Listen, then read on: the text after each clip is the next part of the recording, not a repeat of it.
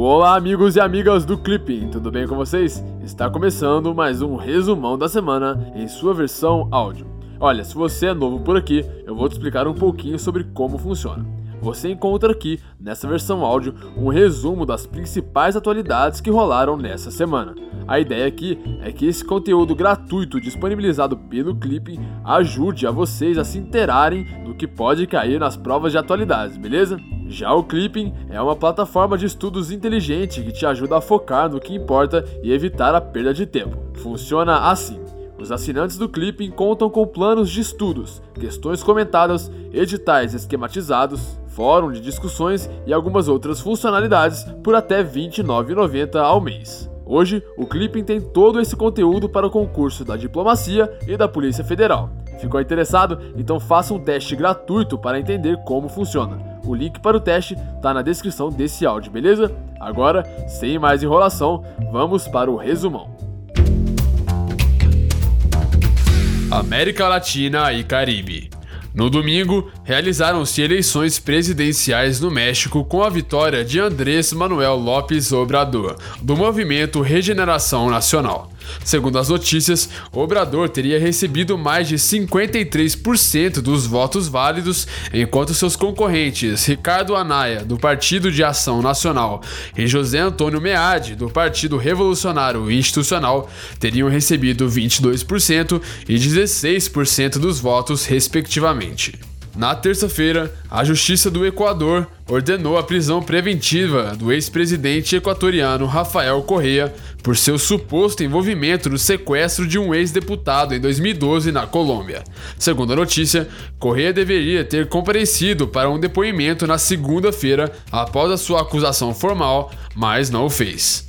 Ainda na terça-feira, o Tratado de Cooperação Amazônica, o TCA, completou 40 anos de sua assinatura. Segundo o ministro das Relações Exteriores brasileiro Aloysio Nunes, a assinatura do TCA e o posterior criação da Organização do Tratado de Cooperação Amazônica, o OTCA, ajudaram os países amazônicos a entender que muitos dos desafios e possibilidades próprios da região são compartilhados e, em muitos aspectos, somente poderão ser devidamente equacionados se o forem conjuntamente. Direito Internacional. Na quarta-feira, a Corte Interamericana de Direitos Humanos, o CIDH, condenou o Brasil pela falta de investigação, de julgamento e de punição dos responsáveis pela tortura e assassinato do jornalismo Vladimir Herzog, ocorrido em 1975. Segundo a notícia, desde 1976, os familiares do jornalista moveram ações na justiça brasileira até que o caso chegasse à CIDH. Ainda de acordo com a notícia, a CIDH considerou o crime como lesa à humanidade, de modo que o Brasil não poderá invocar a prescrição do caso. Ainda na quarta-feira, o Alto Comissário das Nações Unidas para Direitos Humanos criticou as autoridades de Myanmar pela crise Rohingya e pediu aos Conselhos de Segurança das Nações Unidas que encaminhem o país ao Tribunal Penal Internacional, o TPI, imediatamente. União Europeia. No sábado, um casal foi encontrado inconsciente na cidade de Amesbury, na Inglaterra. Segundo a notícia, o casal teria tido contato com o agente nervoso Novichok, responsável pelo envenenamento do ex-espião russo Sergei Skripal e sua filha em março de 2018. De acordo com o ministro do Interior britânico, o envenenamento do casal não teria sido um alvo deliberado, mas sim consequência do caso Skripal. Na segunda-feira, o líder da União Social Cristã, o CSU, anunciou um acordo com a chanceler alemã Angela Merkel para evitar a imigração ilegal na fronteira entre a Alemanha e a Áustria. Segundo Merkel, o acordo respeita o verdadeiro espírito da colaboração que reina na União Europeia e também promove um passo decisivo para o controle da migração secundária. Estados Unidos. Na terça-feira, o presidente norte-americano Donald Trump revogou sete diretrizes adotadas pela gestão do ex-presidente Barack Obama com o intuito de aumentar a diversificação racial nas escolas e universidades. Segundo a notícia, as medidas incentivavam as instituições a levar em conta a raça dos alunos no processo de seleção.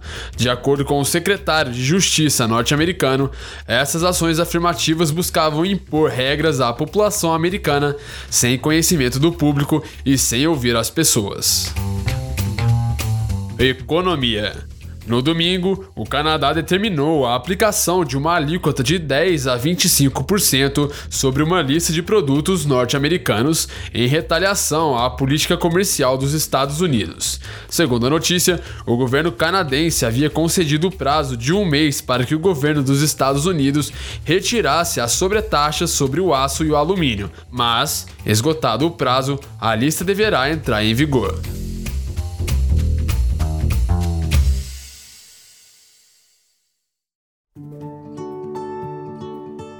Então é isso aí. Esse foi o resumão da semana. Se você gostou, não se esqueça de deixar o seu feedback lá na plataforma do Clipping, ou então no nosso SoundCloud, ou então na página do Facebook. É muito importante para continuarmos evoluindo. Eu vou ficando por aqui, um grande abraço e tchau!